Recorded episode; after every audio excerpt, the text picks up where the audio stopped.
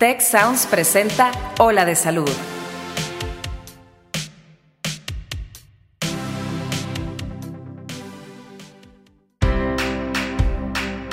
Esto es Ola de Salud. Yo soy Fernando Castilleja. Y yo soy Marcela Toscano. Y aquí comienza tu ruta de bienestar.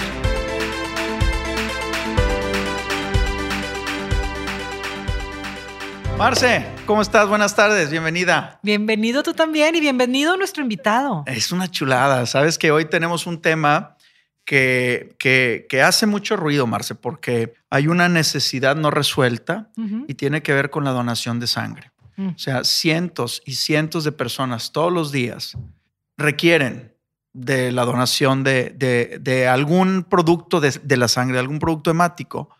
Y se ha hecho un conflicto bien severo porque no tenemos una forma práctica y el alcance de tenerlo esto en todos los hospitales. O sea, la demanda de sangre y de productos sanguíneos es mayor que lo que se tiene actualmente, que la oferta. Entonces, eso nos está poniendo en un déficit muy importante y tenemos que encontrar las maneras para resolverlo, porque todos tarde o temprano lo vamos a necesitar. Es súper correcto y además como que nos agarra con los dedos en la puerta siempre. Es como que, ay, córrele, urge la sangre y, como que todo el mundo no tiene tiempo de ir y demás y como que, bueno, pues ya, ya quería ir, amiga, a ayudarte, pero pues se me fueron pasando los días como que... Traigo gripa. Ah, dale, una cosa Me dio hepatitis. Entonces, bueno, para hablar de este tema tan importante, tan tan dejado afuera, tan mexicano de irlo dejando para después. Platícanos, por favor, de nuestro invitado. Eh, tenemos aquí con nosotros el privilegio de, de, la visita de César Esquivel. César Esquivel, para quienes no lo conocen, este,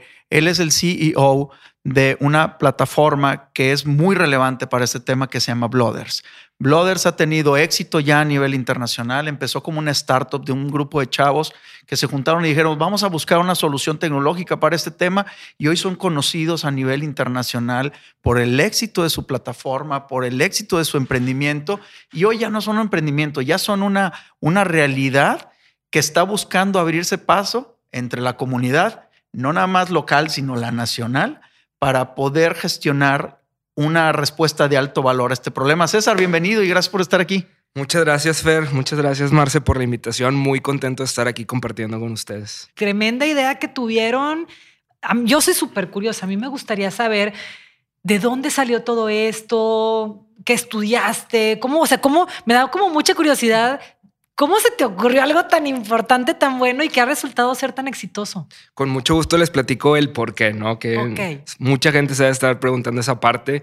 Y bueno, yo estudié ingeniería biomédica, ah. luego hice una maestría en administración de hospitales, pero es bien importante mencionar que esto yo no lo hice solo. El hecho de que se llame Blooders viene del juego de palabras de Blood y Brothers. Y mm. Javier, mi hermano, que es cofundador, él estudió ingeniería en tecnologías computacionales. Entonces de ahí los dos pusimos nuestros talentos a, funcionar y, salió Blooders, ¿no? O sea, lo cuerda viene de familia, ¿verdad? un poco, un poco. Muy bien. Pero remontándonos un poquito, ¿por qué decidimos hacer esto? Hay dos hechos bien importantes. El primero es cuando me encontraba estudiando la maestría, eh, una persona que se llama Carlos me dice, César, échame la mano, mi esposa tiene leucemia necesita donantes de sangre o negativo. Estoy desesperado, ya no sé qué hacer y te voy a ser muy sincero. He tratado incluso de pagar a la gente para que vaya a donar, que es un delito federal. Y, la verdad estoy desesperado. Ahí en, en la maestría debe haber gente que me eche la mano. Hago un paréntesis, en ese momento en mi vida la verdad es que nadie en mi familia había necesitado sangre. Y como muchas de las personas, pues es un problema que no existe, ¿no? Así no hasta que se te presenta. Entonces para mí fue muy fácil decirle, entre el trabajo y fue muy fácil decirle, Carlos, déjame ver qué puedo hacer, te echo una llamada. Esa llamada nunca llega y tres semanas después me lo vuelvo a encontrar y me dice, César, mi esposa acaba de fallecer. Ay, no. Entonces, particularmente de ese hecho, eh, empezamos eh, Javier y yo a ver que existía un problema. Lo primero que hicimos fue ir a donar sangre, fuimos a un hospital, la experiencia fue terrible, nos tardamos seis horas y dijimos, oye, ¿sabes qué?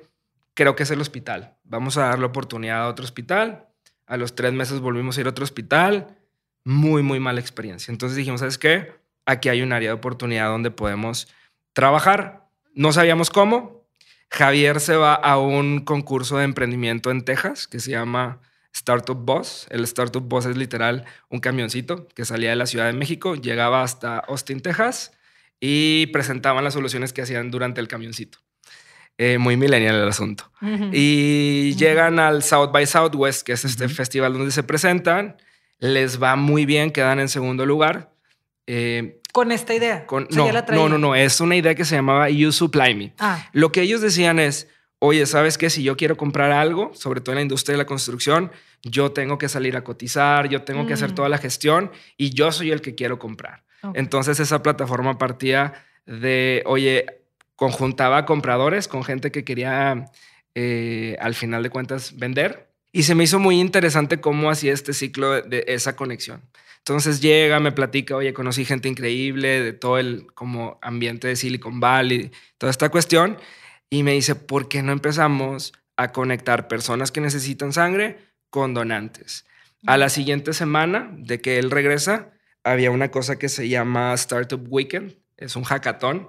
Estuvimos ahí eh, todo el fin de semana dedicándonos a, hacer un, un Buscando una solución. Buscando una solución. Salió Blooders, antes se llamaba Blooder, mm. y luego ya cambió a Blooders.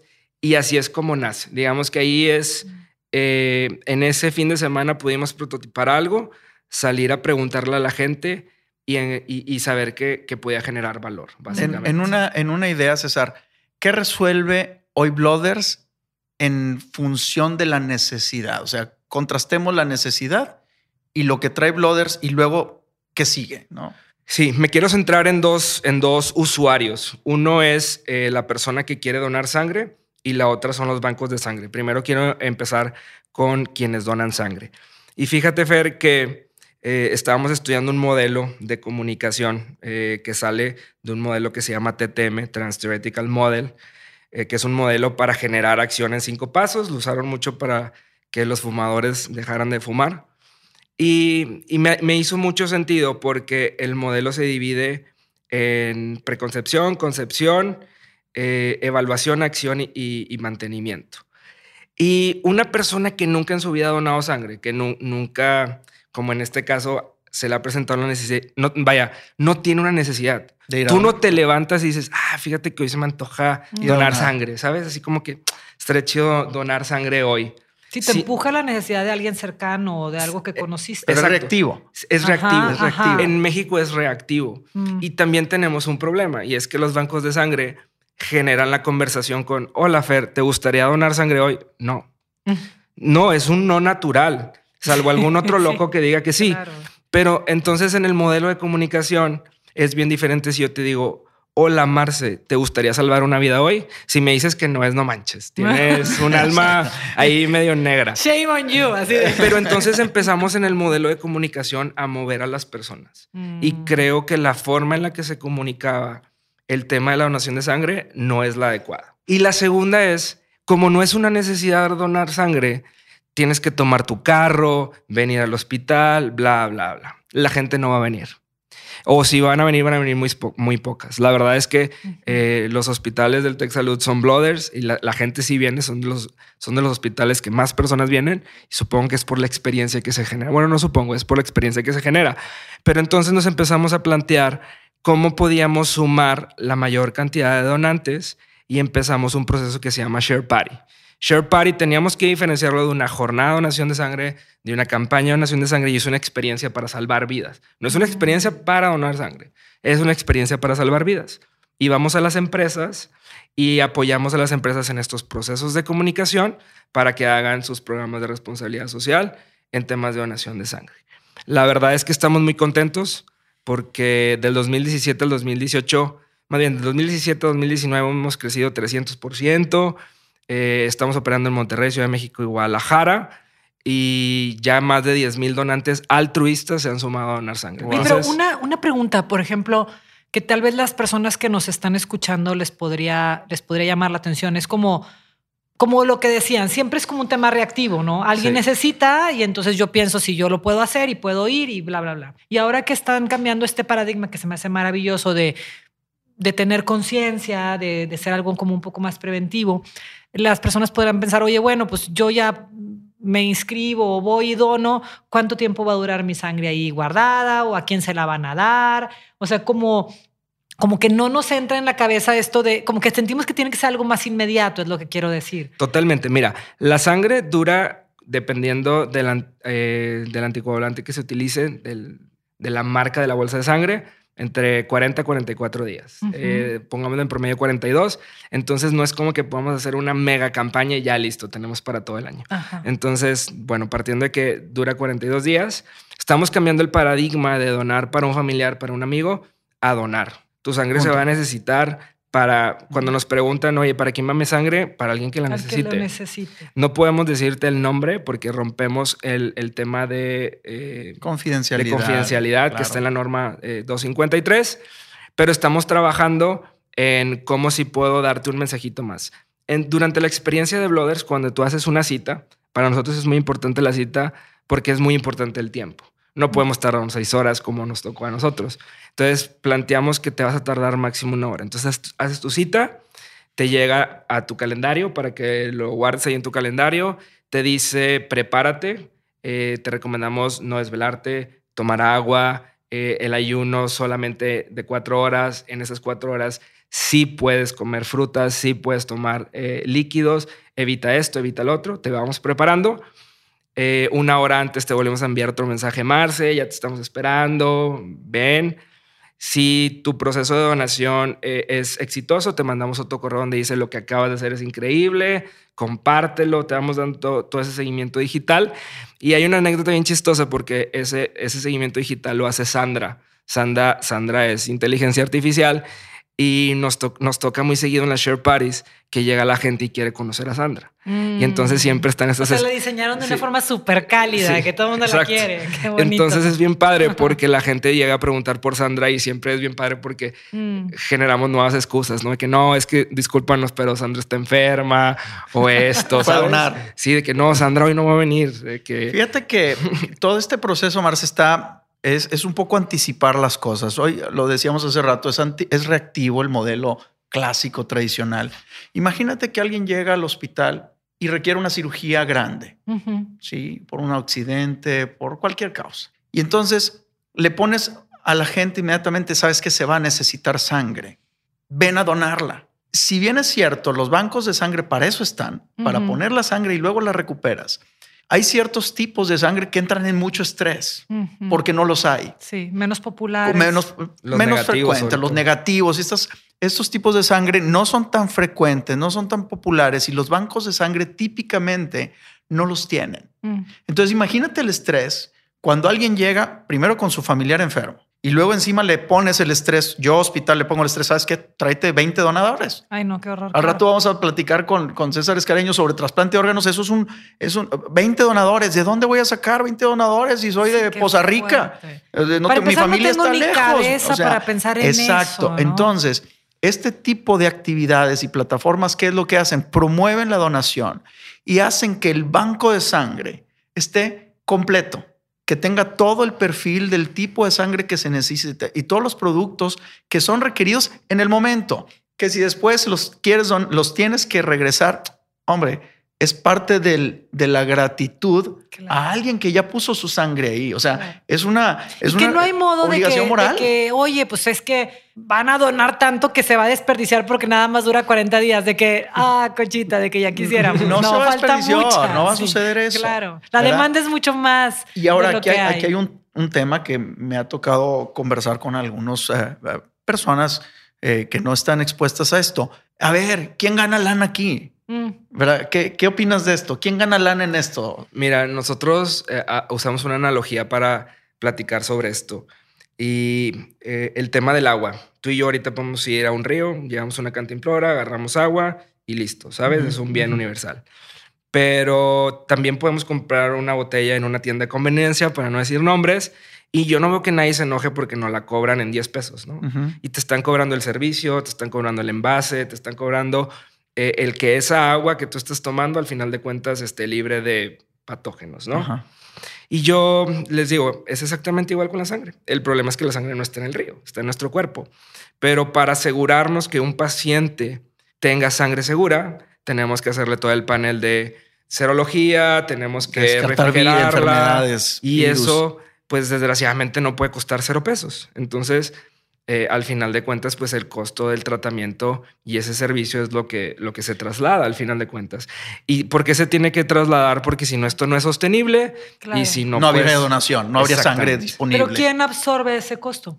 eh, pues al final de cuentas tiene que ver con el paciente, ¿no? El que lo Porque recibe. es- que Exactamente, lo usualmente quien, quien lo recibe. O sea, la barrera económica eh, no debe ser para la donación. Al final del día, Exacto. el equipo técnico que se utiliza se va a utilizar. La Claro. donación es altruista, no le cuesta al donante. Eventualmente, quien recibe la sangre no paga por recibir por el líquido, paga por el, El proceso, proceso, que es un proceso que se tiene que cobrar y, y- y los hospitales no buscan lucro aquí. O sea, te lo garantizo con toda claridad. O sea, son temas que tienen que ver con recuperar los costos para que el equipo esté disponible, para que alguien más lo pueda usar otra vez. Sí, pero es, digo, se me hace como interesante que tengamos que recalcarlo tanto porque pues al final... Al final del día es la- una barrera eh, también. Exacto. es- o sea, es- la gente puede tener miedo de que no, porque no tengo lana para ir a donar. No, no se trata de tener lana Claro. para ir a donar. Fíjate que nos tocó conocer a una, una persona muy humilde que nos decía, yo dono sangre cada tres meses constantemente, porque yo no puedo donar dinero, pero sangre tengo demasiada Mira y puedo nomás. donarla cada tres meses. Yo la verdad creo que donar sangre es el acto más transformador, más literalmente de amor que puedes hacer hacia una persona y que ni siquiera conoces. Hacia un desconocido, exacto. Es, Sí. es parte de, de- de ser comunidad, ¿no? Y decir, ¿sabes qué? Aquí está mi, mi- mi granito de arena, úselo el que lo necesite. Y yo creo que a partir de, de que como humanos, pues somos bien intencionados, nada más que estamos muy distraídos. Entonces, el hecho de generar esta plataforma que, trabaja en hacernos conscientes de una necesidad, pues conecta con la bondad de la gente, nada más que necesitábamos un empujoncito, un, un salva una vida, un no te esperes a que sucedan las cosas para andar corre y corre. Y si no, no te esperes tú a ser tú el que estás corre y corre y no te esperes a, a tener que estar corre y corre para ayudar a otro. O sea, como que este, este tema era algo que había que poner en la mesa. Y, y es, un, es un cambio al final de cuentas, no solo de la parte de los donantes, sino también de los, de los bancos de sangre. ¿En qué sentido? Hay bancos de sangre que son muy cómodos de que, oye, necesitas sangre para tu paciente, tú consíguela. Sí.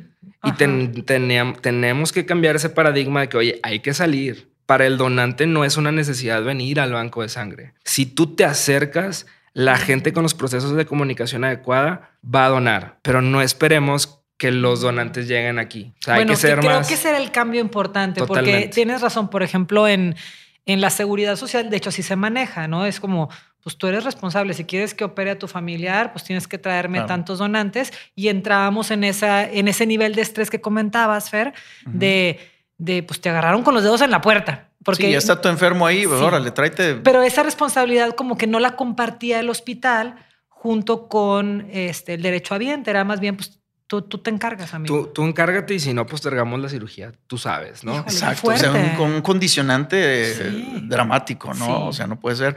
Oye, ¿y, y has encontrado, a ver, ya, ya, ya estudiamos un poquito las barreras eh, y los ah, incentivos para, la, para los donantes. En los sistemas de salud, ¿has encontrado barreras? En los sistemas de salud sí hemos encontrado algunas barreras, te voy a decir por qué. Y, y- y luego empezamos a trabajar más en esa parte, te voy a decir cómo lo estamos resolviendo. Hay bancos de sangre que no quieren salir a hacer campañas de donación de sangre porque retrabajan. ¿En qué sentido? Van, hacen la campaña, todo lo hacen en papel porque sus sistemas están instalados en sitio. Mm. Todavía algunos demasiado viejos con todavía Papel. todo. disco y me ca- casi que con disquete los instalan. Mm. Eh, son plataformas obsoletas que no han cambiado en 15 años. Entonces nos dicen, César, mira, tengo que hacer el esfuerzo de salir a hacer la campaña.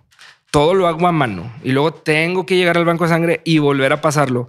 Mis químicos no quieren ir, están haciendo retrabajo y no les como late esta idea de, de- de ir a donar. Entonces hicimos un sistema de gestión de bancos de sangre en la nube. Entonces cuando salimos a hacer campañas de donación de sangre, todo se está registrando ahí mismo. Entonces llegas al banco de sangre y llegas a fraccionar, a hacer serología y listo.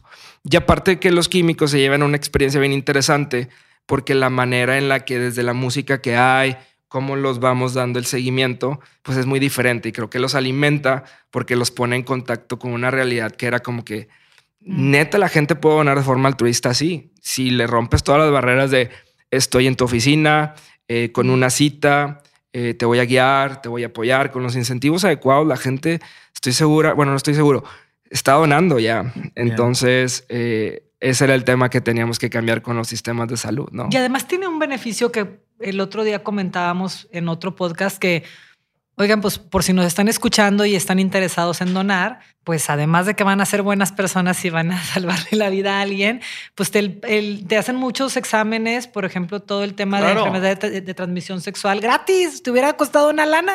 o sea, eso es un incentivo que, eventualmente no se, no, se, no se promociona. Al final del día toda la sangre se prueba. Y si alguna, por alguna circunstancia, eh, hay un precribado, la gente que va a donar llena un cuestionario y si eh, es, un cribado que dicen un cuestionario de autodescarte. O sea, tú vas, llenas y si ves algún factor dices, no, pues no debo donar porque tengo un factor de riesgo, puedo poner sangre no segura.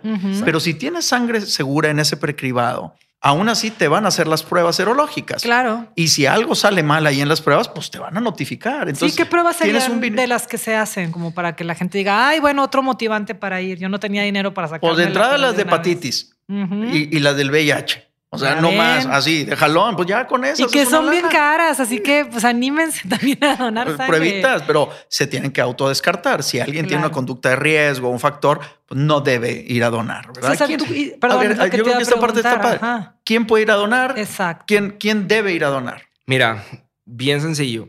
¿Te sientes bien eh, y tienes entre 18 y 65 años? Eres candidato. La verdad es que muchas veces ponemos demasiadas trabas de que es que me dio hepatitis, ¿a qué edad te dio? Me dio de chiquito como a los 7 años, ya quítate esa excusa. Si te dio antes de los 10, puedes donar. Mucha gente, es que me hice, una cirugía, solo son 6 meses. Tatuajes. Tatuajes, piercings, 12 meses. Entonces vamos rompiendo esos mitos. ¿Hepatitis C también? Hepatitis C y B no, se puede, donar. Eh, pero si te dio hepatitis A antes de los 10 años, sin ningún problema. Eh, entonces, pues básicamente te sientes bien, tienes entre 18 y 65 años, métete a blooders.org y agenda una cita en el hospital que más te convenga, en el horario que más te convenga, en el día que más te convenga. En una, en una share party también tenemos share parties abiertas al público. El chiste es que, como nosotros decimos, donar sangre no duele, duele necesitarla y no tenerla. Qué bonito. qué bonito. Buenísimo. Pues anímense todos los que nos están escuchando. Este es un buen momento para pensar en eso y no nada más para pensarlo, para ponerlo en acción. Poner en acción. Vamos a subirnos a Blooders. Así es. hagamos nuestra cita. Y si por alguna razón te resistes al tema digital, acércate a un banco de sangre. Así es. Hay decenas de bancos de sangre en la ciudad y en todas las ciudades. Acércate a las instituciones de salud y, dona, dona, atrévete, aventemos para adelante. Yo creo que los mexicanos somos altruistas, nos gusta, nos gusta apoyar. Entonces, necesitábamos un empujoncito. este es un muy buen empujoncito. César, un placer haberte tenido aquí. Gracias por, por haber aceptado la invitación. No, muchas gracias a ustedes por la plataforma, por el espacio para compartir y gracias. César, muchísimas gracias, Fer. Como siempre, un gusto. Un gustazo siempre, Marce. Nos, nos seguimos escuchando. Claro que sí. Hasta luego. Muchas gracias al equipo de Tech Salud, el sistema de salud del Tecnológico de Monterrey y al equipo de Tech Sounds. Productor ejecutivo de Tech Sounds, Miguel Mejía. Asistente de producción, Beatriz Rodríguez. Productores de Ola de Salud, Melissa Hinojosa, Nora Morales y Fernando Zamora. Postproducción, Max Pérez.